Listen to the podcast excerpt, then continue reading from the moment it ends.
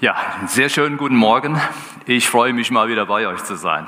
Das ist wunderbar. Ich habe mich runtergekämpft vom Westerwald, von den schneeigen Bergen. Ich habe schon zum Jochen gesagt, der eine Jochen, euer Jochen Schmidt, fährt nach Gusternhain. Ich komme hier runter. Wir hätten auch daheim bleiben können. Aber ich freue mich sehr, bei euch zu sein. Ich freue mich über eure Fortschritte in Bezug auf die Pastorensuche. Das ist wunderbar. Den Jochen Paul kenne ich persönlich auch sehr gut. Da macht ihr mit Sicherheit einen sehr guten Fang ja, freue mich für euch. Ich habe heute Morgen ein Thema mitgebracht, ähm, was mich persönlich und uns in Breitscheid in der Gemeindeleitung, wo ich auch drin bin, sehr umtreibt. Wie stehen wir im Moment da, die Gemeinde Jesu? Keiner kann sie überwinden. Ich habe mal euer Bild hier reingestellt von eurer Gemeinde hier in Steinbach. Die Gemeinde Steinbach, keiner kann sie überwinden. Ich persönlich weiß nicht, wie es euch geht. Ich liebe total Gemeinde. Ich bin ein Beziehungstyp. Ich brauche das. Und ich liebe es nicht, wenn ich euch hinter euren bescheuerten Masken sehe. Entschuldigung für den Ausdruck, aber es ist so. Ich liebe es, wenn die Leute lachen. Ich liebe es, wenn ich denen die Hand schütteln kann. Und ich liebe es, wenn Menschen, die miteinander unterwegs sind, die vielleicht auch schwere Dinge im Moment erleben, wenn die sich mal in den Arm nehmen können. Und ich liebe es, wenn wir zusammen Abendmahl feiern können und ich kann das Brot mit jemandem brechen. Und ich liebe es, wenn ich Kaffee trinken kann am Schluss von einem Gottesdienst und kann mich mit jemandem unterhalten. Und ich liebe es, wenn die Kinder durch die Gemeinde rasen und spielen nach dem Gottesdienst. Und ich liebe es, wenn der gemischte Chor probt und singt seine Lieder. Und ich liebe es, im Musikteam zu sein. Ich liebe Gemeinde.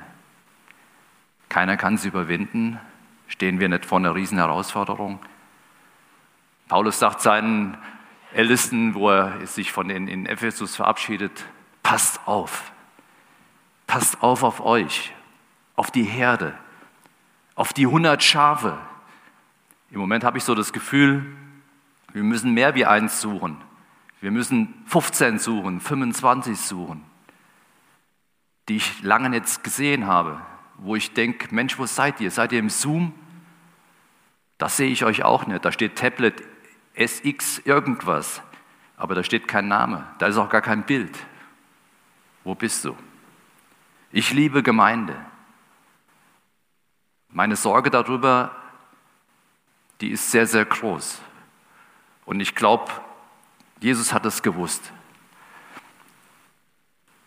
Er hat es gewusst. Ich möchte heute Morgen über drei Dinge sprechen, die Jesus gewusst hat. Er hat darum gerungen, eben in den Bibelversen, die wir schon gelesen haben, dass diese Leute, die er in seine Nachfolge ruft und die, die an sein Wort glauben, dass die einmal bei ihm sein werden. Er will sie ja bei sich haben. Deswegen möchte ich heute Morgen mit euch über drei Dinge reden. Über die Gemeinde Jesu, ihre Herausforderung in Krisenzeiten. Wo bekommt sie ihre Orientierung her in Krisenzeiten? Und was resultiert in einer Krise zur Aufgabe hin? Was ist denn wichtig? Worauf sollen wir uns fokussieren? Da möchte ich heute Morgen mit euch nochmal ein paar Minuten drüber nachdenken.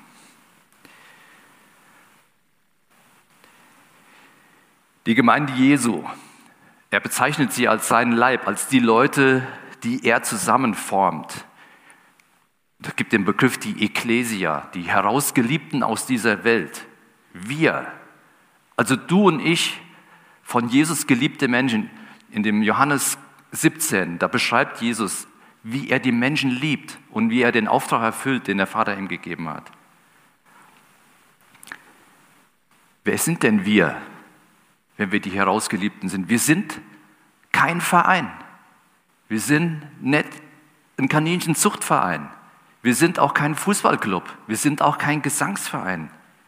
Wir haben kein Hobby. Wir haben einen Herrn. Das ist für mich ein totaler Unterschied. Da ist jemand, der weiß um uns, der sich um uns kümmert, der es sieht. Und er betet in diesem Kapitel 17 im Johannes Evangelium auch noch was anderes. Er betet, dass wir nicht dass der Vater uns nicht aus dieser Welt herausnimmt, in der wir im Moment unterwegs sind, sondern dass er uns bewahrt vor dem Bösen. Vater, bewahre sie vor dem Bösen. In der Herausforderung betet Jesus für uns. Die Bewahrung seiner Lieben ist eines seiner dringlichsten Anliegen. Er bittet den Vater darum und er selbst sagt es ja, wo er den Petrus beruft. Er sagte zum Petrus, auf dich will ich meine Gemeinde bauen. Du sollst der Fels sein. Und dann sagt er, die Pforten der Hölle, das Totenreich mit seiner ganzen Macht wird sie nicht besiegen können. Diese Gemeinde wird nicht besiegt werden. Gemeinde. Gemeinde ist seit 2000 Jahren jetzt gebaut. Auf Menschen, trotz Menschen, entgegen allen Menschen. Er baut seine Gemeinde mit uns, trotz uns und ist mit uns unterwegs. Und was er uns gibt, das ist das Wesentliche. Und deswegen existiert Gemeinde heute noch. Es ist sein göttlicher Schutz, sein Gebet beim Vater. Ich habe für dich gebetet, dass dein Glaube nicht aufhört, sagt er immer. Jesus hat diese Gemeinde, diese universale, weltumspannende Gemeinde bis heute gepflegt und gehegt. Er ist derjenige, der der gute Hirte ist, der diesen Schäfchen andauernd hinterherläuft und sie einfängt und sie versorgt. Sie ist gewachsen und sie hat ihre Bedeutung für Gott. Ihr und wir in Breitscheid, wir sind Teil einer universalen Gemeinde. Diese universale Gemeinde, die ist so riesig. Ich habe eben bei dem Lied, was du äh, mittendrin gespielt hast, du großer Gott, wenn ich die Welt betrachte, fiel mir sofort da mal ein, wie ich in Afrika saß bei 40 Grad. Da sangen die Leute in Kiswahili, du großer Gott, wenn ich die Welt betrachte. Nebenan saßen Missionare, die sangen es in Englisch, du großer Gott, wenn ich die Welt betrachte. Ich, kleiner Breitscheider, habe gesungen auf Deutsch, du großer Gott, wenn ich die Welt betrachte. Da habe ich gedacht, boah, ey, das ist Gemeinde weltweit, die ist so riesig, die ist so gewaltig. Und ein Teil davon wird immer sichtbar. Sichtbar bei uns in Breitscheid, bei euch hier in Steinbach. Und diese örtliche Gemeinde, die steht immer wieder vor sehr, sehr besonderen Herausforderungen. Viele, zum Beispiel Gemeinden, die in der, in der äh, Bibel im Neuen Testament erwähnt werden, die gibt es heute gar nicht mehr. Warum sind die denn gestorben? Was waren denn die Gründe dafür, dass es sie nicht mehr gibt? Warum gibt es Ephesus nicht mehr? Oder Smyrna oder Laodicea oder Jerusalem. Gibt es noch eine Jerusalem-Gemeinde? Also die erste Gemeinde bestimmt nicht mehr. Gibt vielleicht andere Gemeinden darum. Warum, warum ist das so? Was sind Gründe für diese Krisenzeiten, dieses vielleicht auch Sterben von Gemeinden? Unsere Gemeinden hier, wir kommen aus dem Pietismus, also Ableger davon. 100 Jahre, 120 Jahre. Wie, wie alt seid ihr jetzt? 100 ungefähr? Genau. Aber keine, es ist keine Garantie dafür, dass wir morgen noch da sind. Es ist überhaupt keine Garantie dafür, sondern die Frage ist einfach, wie sind wir gewappnet in den Dingen des Lebens, in den Herausforderungen des Lebens. Und ich möchte heute Morgen mal äh, diese eine Krise, mit der wir uns im Moment beschäftigen, mal beispielhaft bringen. Corona. Das bringt so viel ins Wanken, dass äh, hätte ich mir nie vorstellen können. Vor einem Jahr hat von uns noch keiner irgendwie einen Hackenschlag daran gedacht, dass wir so heute Morgen hier sitzen werden. Keiner. Das hat sich völlig verändert alles. Der Bund Freie Evangelische Gemeinden hat vor Weihnachten ein Forum veranstaltet, bis das Corona uns scheidet. Ich weiß nicht, wer von euch da auch mit dabei war, war so ein Online-Forum, bis das Corona uns scheidet. Es gibt so viele Probleme, Sorgen, Spaltungen in der Gemeinde, Streitereien über verschiedene Dinge. Wir haben gute Kontakte nach Wiedenest. Die haben so viele Mediatoren, die sind alle ausgebucht, weil die überall in den Gemeinden unterwegs sein müssen, um die Gemeinschaft irgendwie zusammenzuhalten. Und das gelingt in vielen Fällen nicht. Wir haben jetzt unser, ein, ein erstes Ehepaar mitten aus der Gemeinde verloren. Die haben sich abgemeldet. Die haben gesagt, nee, ihr müsst Gott mehr gehorchen als den Menschen. Ihr dürft ja nicht einfach jetzt hier mit Maske sitzen. Geht doch gar nicht. Ist doch ein wir wollen doch Gott loben, das kann man doch nicht mit Maske. Wie könnt ihr denn sowas als Gemeindeleitung zulassen? Schwierige Fragen. Gemeinde lebt von Beziehungen, also von dem, was wir hier untereinander machen. Der Leib ist geschaffen als eine Einheit, die eine physische Einheit ist, aber auch eine psychische Einheit. Und in vielen Bereichen, da fehlt mir was. Fehlen, vielen von euch fehlt was. Und was vor allen Dingen fehlt, ist auch das Gegenüber anscheinend in der Diskussion dann miteinander.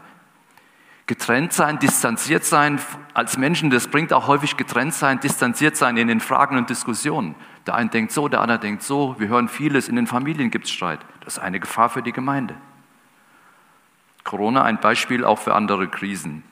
Weil ich glaube, das ist nicht nur eine einzige Krise Corona gewesen, sondern es gibt viele andere Krisen, die die Gemeinde überwunden hat oder überwinden muss. Theologische Krisen, soziologische Krisen, in anderen kleineren Dörfern, da sterben die Gemeinden aus, weil es gar keine Kinder mehr gibt, weil kein Nachwuchs mehr da ist. Wir haben heute eben noch darüber gesprochen. Das sind totale Probleme. Es gibt aber Krisen. Und da finde ich es toll, dass Jesus in der Krise der Ortsgemeinde sagt, nee, hör mal zu. Die Pforten der Hölle, das Totenreich, kann meine Gemeinde nicht besiegen. Ich bin das Haupt. Ich bin der Hirte. Er sagt zu uns, du kennst doch den guten Hirten. Niemand kann mich aus, niemand kann euch aus meiner Hand reißen. Oder ein anderes Bild, er sagt, ich bin der Bräutigam, ihr seid meine Braut. Welcher Bräutigam gibt nicht alles für seine Braut? Ich habe zu Hause drei Bücher stehen, so Bilderbücher von meinen drei Töchtern, die, die, die haben mir drei Schwiegersöhne ins Haus gebracht. Tolle Typen. Und da stehen so Bilder von den, von den Hochzeiten. Werde ich häufig daran erinnert, wie die drei Pärchen, wie die ineinander sich in die Augen schauen und sich total lieb haben. Und dann denke ich immer, Jesus hat uns noch viel, viel mehr lieb. Er liebt seine Braut ohne Ende.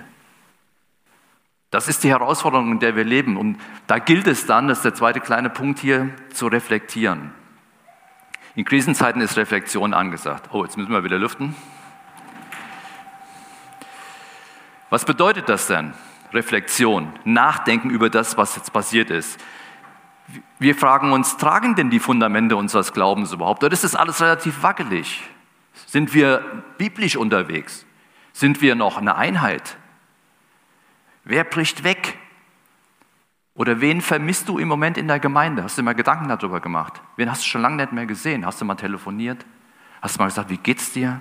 Warum sehe ich dich nicht mehr? Ich habe jetzt mit einem jungen Pärchen telefoniert. Wir haben uns als Leitungsteam Aufgabe gestellt, wir wollen mal hinterher telefonieren. Da habe ich mit jemandem telefoniert und hat er gesagt, weißt du, habe ich überhaupt nicht darüber nachgedacht, aber ich gucke immer Hillsong oder ICF, das sind ja coole Gottesdienste. Ja, sage ich, aber du fehlst uns. Das hat er ja gar nicht auf dem Schirm, dass man vielleicht fehlen kann. Vermisst man etwas, wenn Gemeinde nicht stattfindet? Ist Leitung erkennbar? Ein ganz wesentliches Thema. Sind eure Leiter spürbar erkennbar da? Ist jetzt einfach mal eine Frage, kann ich ja mal stellen. Und das ganz, sind wesentliche Dinge. Das muss man reflektieren. Ist Kreativität da? Ich spüre Kreativität, wenn ich hier das Video sehe von, für die Kinder. Das ist toll. Oder euer Bibelleseplan. Wir müssen mehr, viel, viel mehr noch kreativ sein. Und wir müssen uns fokussieren.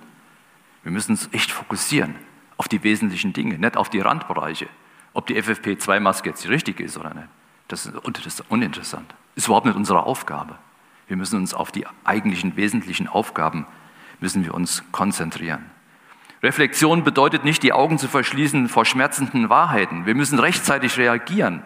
Und solche Prozesse, die muss man anstoßen, die muss man auch vielleicht gemeindeintern nochmal anstoßen, weil sie überlebenswichtig sind. Wir müssen darüber reden, über die Dinge, die uns im Moment gerade so befindlich sind. Und Reflexion ist dann ein nach innen gerichteter Prozess, den brauchen wir, damit wir spüren, was in der Gemeinde eigentlich geht. Was, was, was fühlen denn die Leute gerade? Was hinter der Maske? Ich kenne, ich sehe das nicht. So, und wenn, wenn du hier unten nichts siehst und wenn du nicht miteinander reden kannst, das ist schwierig. Reflektieren. Und nach außen gerichtet ist die Frage, nach außen gerichtete Reflexion bedeutet, haben wir denn überhaupt noch eine Relevanz, eine Bedeutung? Wir sind doch Gottes Bodenpersonal, auch in Steinbach. Ihr seid doch Gottes Bodenpersonal. Mit allen Beschränkungen, mit allen Fehlern, mit allen Eigenheiten, die hat jeder. Aber wir sind es. Und deshalb sind wir Botschafter an Christi Stadt. Wir haben einen Auftrag, wir haben eine Berufung. Und an uns sollen die Menschen erkennen, wer Jesus ist, nämlich Gottes Sohn.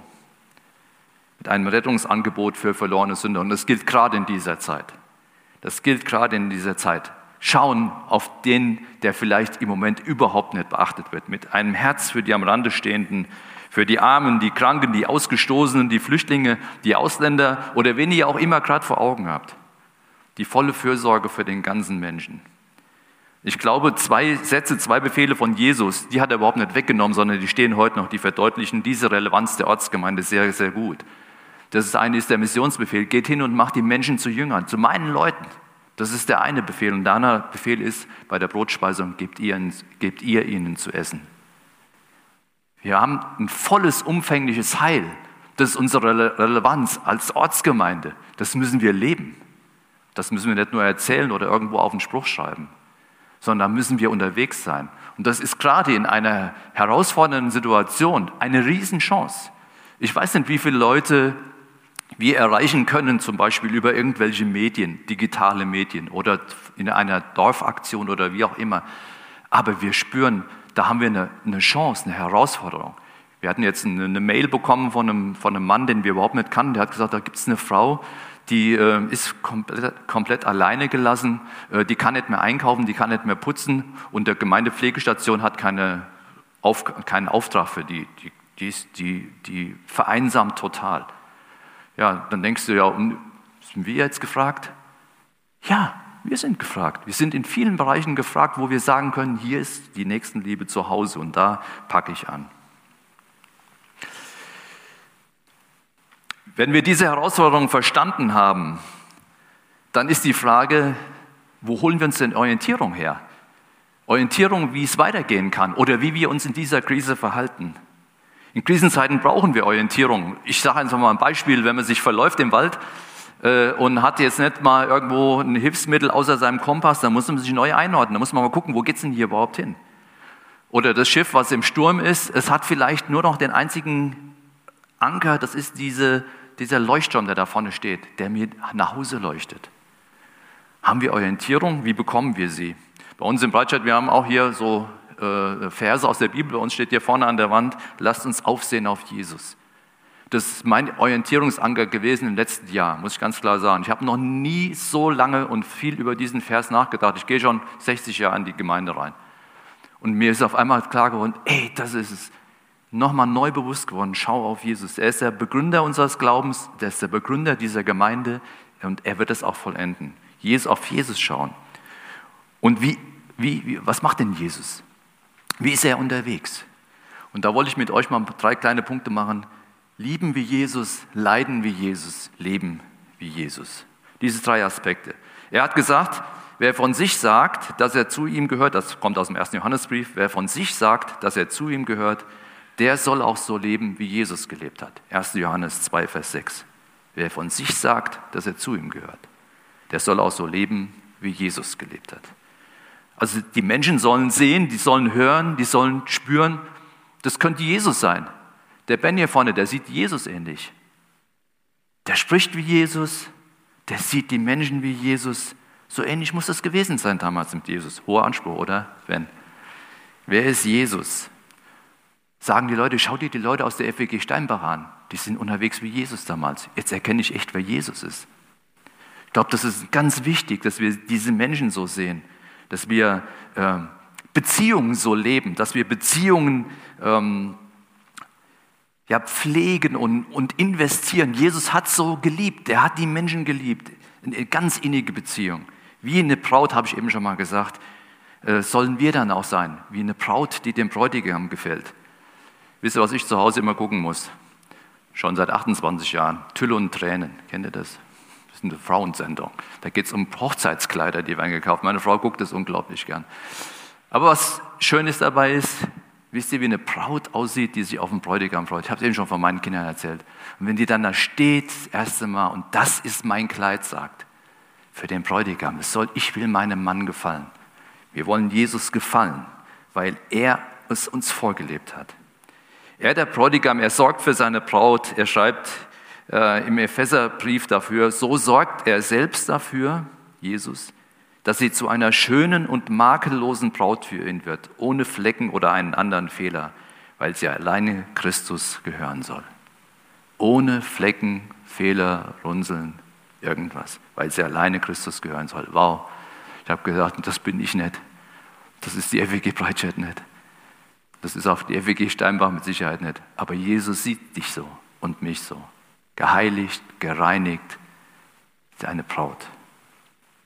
Lassen wir Jesus an uns arbeiten, damit dieses Bild von der Braut immer noch viel, viel schöner wird. Und lassen wir ihn die Gemeinde bewahren, wie der Hirte, der sein Leben lässt für die Schafe. Aus dieser Beziehung, Beziehungstiefe heraus, da können wir agieren als Gemeinde Jesu, als Ortsgemeinde, als Gemeinden hier in, im Lahn-Dill-Kreis oder wo wir auch immer unterwegs sind. Ja, er liebt. Und wie liebt er denn? Er liebte den, den, äh, den Vater, er liebte die Welt, Jesus liebte die Gemeinde. Wir lesen in äh, ein paar Verse, will ich euch gerne mal aus, vorlesen aus dem Johannes, das ist wunderbar. Äh, er, er, schreibt hier, äh, oder Jesus sagt hier in der, in der Ansprache an seine Jünger, viel werde ich nicht mehr mit euch reden können, denn der Herrscher dieser Welt hat sich bereits gegen mich aufgemacht. Er findet zwar nichts an mir, was ihm Macht über mich geben könnte, aber die Welt soll erkennen, dass ich den Vater liebe und so handle, wie der Vater es mir aufgetragen hat. Steht auf, wir wollen gehen. Das war kurz bevor er in den Garten Gethsemane gehen musste. Die Liebe tut, was der Vater will. Jesus hat immer getan, was der Vater wollte. Darin waren die sich total eins. Er liebte den Vater. Jesus liebt auch die Welt. Also hat Gott die Welt geliebt. Der Vater und der Sohn sind eins. Es hat auch keine größere Liebe als der, der sein Leben gibt für seine Freunde. Jesus hat uns geliebt, als wir noch Feinde waren. Seine Retterliebe übertrifft alles. Das können wir nachlesen. In Römer 5 gibt es wunderbare Verse darüber. Das würde einfach zu lang dauern, wenn ich die jetzt alle noch lese. Was er investiert hat, als wir noch Feinde waren. Da hatten wir noch nichts mit ihm zu tun. Da waren wir noch keine Gotteskinder. Und Jesus liebt die Gemeinde. Er liebt sie wie ein Bräutigam seine Braut. Ich habe das eben schon gesagt. Er schützt sie, er führt sie, er bewahrt sie. sie er betet für sie, er betet für dich. Ich hatte in 2005 eine schwere Krebserkrankung und da war die Jahreslosung. Ich habe für dich gebetet, dass dein Glaube nicht aufhört. Das hängt bei mir im Schlafzimmer. Ich gucke jeden Abend genau da drauf. Die Jahreslosung haben wir uns aufgehoben. Und ich glaube, das ist nichts Schöneres, als dass wir wissen, wir haben einen Heiland, der, der liebt uns komplett. Und nicht nur in so ganz schweren Zeiten, sondern überhaupt, er trägt uns einfach durch. Und wenn wir uns orientieren, dann wollen wir uns auch orientieren, wie hat denn Jesus gelitten? Er leidet. Jesus leidet am Verlorensein dieser Welt. Er leidet am Verlorensein des Einzelnen und des ganzen Volkes. Es gibt schöne Beispiele, den Zachäus oder den Nikodemus, mit denen er Mitleid hatte, die er die, mit denen er gesprochen hatte, die, denen er den Weg zu Jesus, zu sich selbst gezeigt hatte. Und er weint über Jerusalem, ganz äh, herzzerreißender Text, wie er, wie er einfach sieht, Mensch, ey, die Leute gehen komplett in die Irre, die gehen verloren. Er leidet auch an den verantwortungslosen Führern der damaligen Zeit, ob es die Sadduzäer waren, die Pharisäer, e, egal jetzt welche Gruppe. Er hat gespürt, ey, die, die sind ja nur auf sich fixiert, auf ihr eigenes Ding. Die, die kümmern sich gar nicht um ihre Gemeinde. da ist eine zum Himmel schreiende Ungerechtigkeit da. Da hat Jesus drunter gelitten. Er litt auch an der mangelnden Nächstenliebe oder wie wir hier in der Allianz Gebetswoche gehört haben, beim Lebenselixier Bibel. Er litt an der Unbarmherzigkeit der Menschen. Ja, gehen wir fromme, wenn wir durchs Dorf gehen, gehen wir an denen vorbei, wie der äh, eine Priester bei dem Verunglückten, oder sind wir die barmherzigen Samariter? Jesus leidet darunter an der fehlenden Barmherzigkeit. Und er leidet, das ist es, was er, wo er am meisten gelitten hat, er leidet unter meiner Schuld. Und dafür ist er ans Kreuz gegangen. Und ein dritter Punkt, er lebt. Wir orientieren uns an dem Bräutigam Jesus, er lebt. Jesus lebte damals absolut im Heute. Er sah ganz genau hin, er handelte und dachte ganzheitlich. Für mich eines der tollsten Beispiele ist, er macht Wasser zu Wein. Ey, das war doch überhaupt nicht dem sein Ding, oder? Nee, er hat, er hat gesehen, die Leute, hier ist Hochzeit. Lass mich mal äh, wirken und jetzt haben wir keinen Wein mehr, also dann mache ich euch welchen. Also das ist einfach, ist das auch göttlich? Ja, für mich schon. Unglaublich. Oder er diskutiert über die Sabbatgeschichten mit den, mit den Pharisäern. Ja, das war nicht ganzheitlich von denen gedacht, das war auch nicht göttlich von denen gedacht, die hatten einfach nur Gesetze vor Augen. Ja, Jesus hat das ganz anders gesehen, er hat ganz anders gelebt und er hat uns dann auch Aufträge erteilt.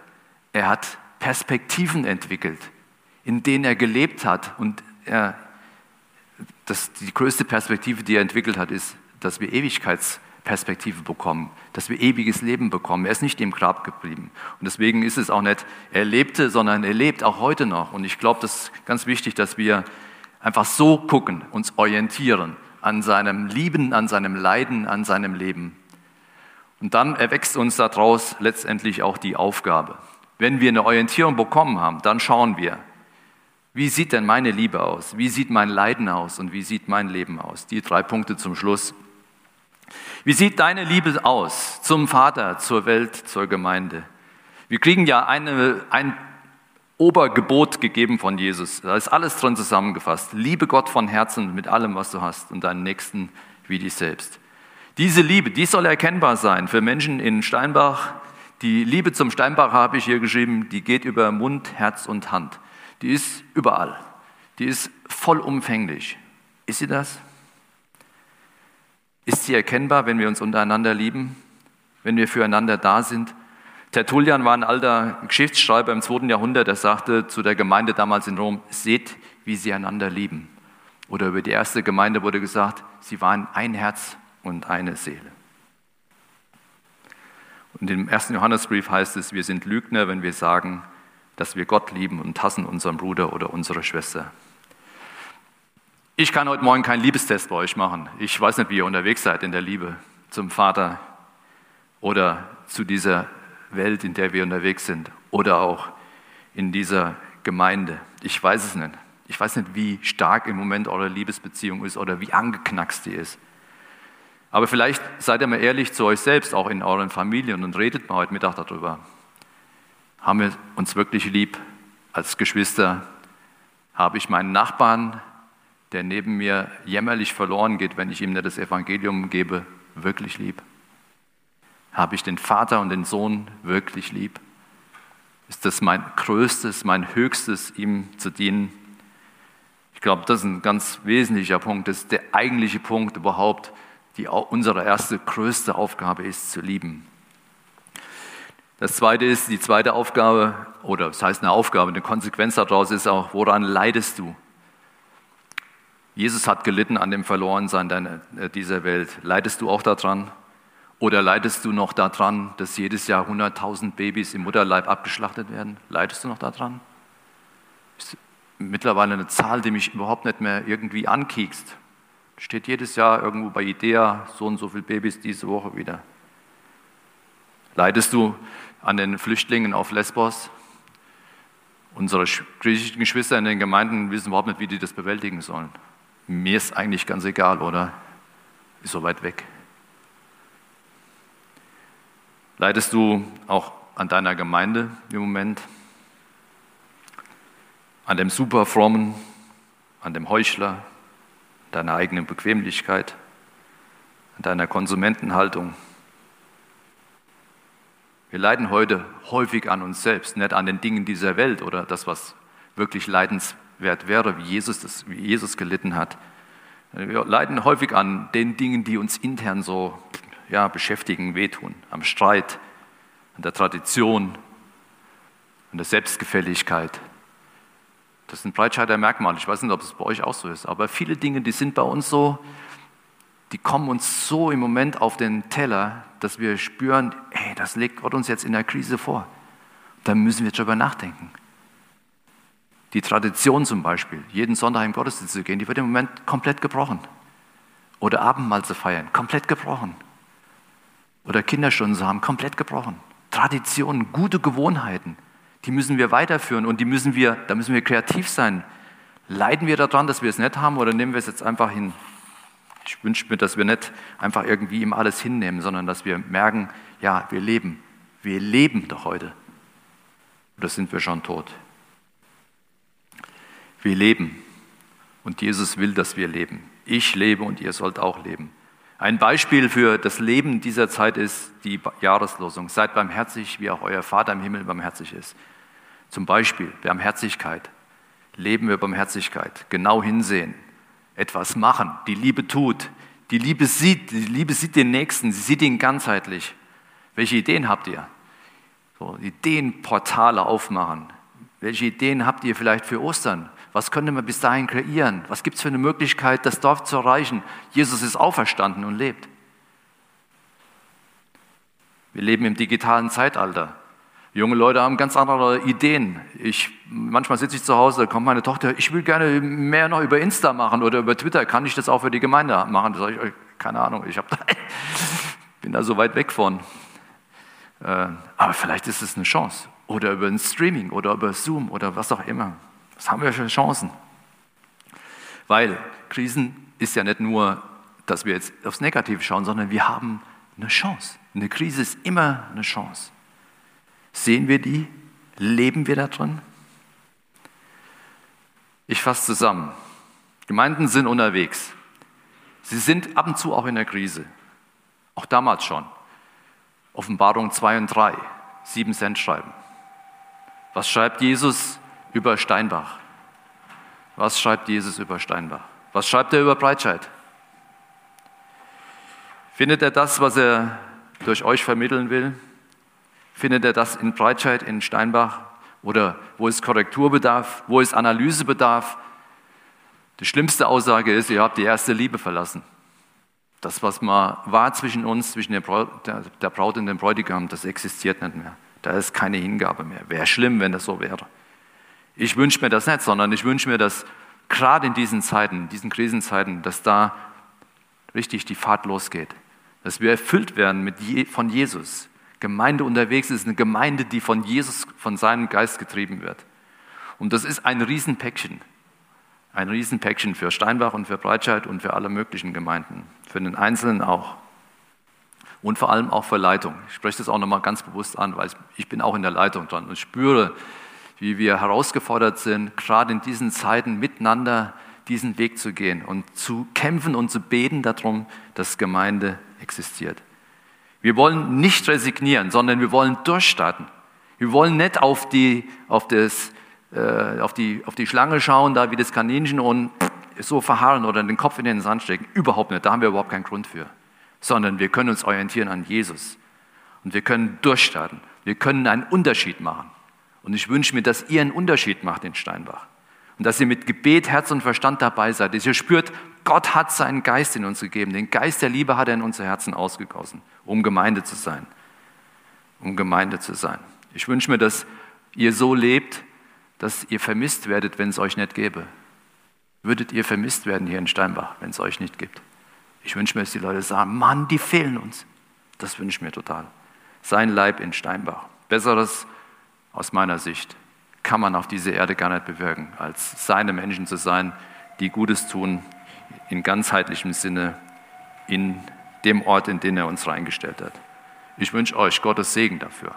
Volle Hütte, Gottes Segen. Alles Gute und guten neuen Pastor, gesegnete Gemeinschaft und Maskenfreiheit und ganz viel Umarmung. Das wünsche ich mir für mich persönlich, das wünsche ich euch auch dass ihr so unterwegs seid. Die Gemeinde Jesu hat einen Auftrag. Sie soll lieben, sie soll auch leiden, aber sie soll vor allen Dingen leben. Und das wünsche ich euch. Alles Gute. Gott segne euch.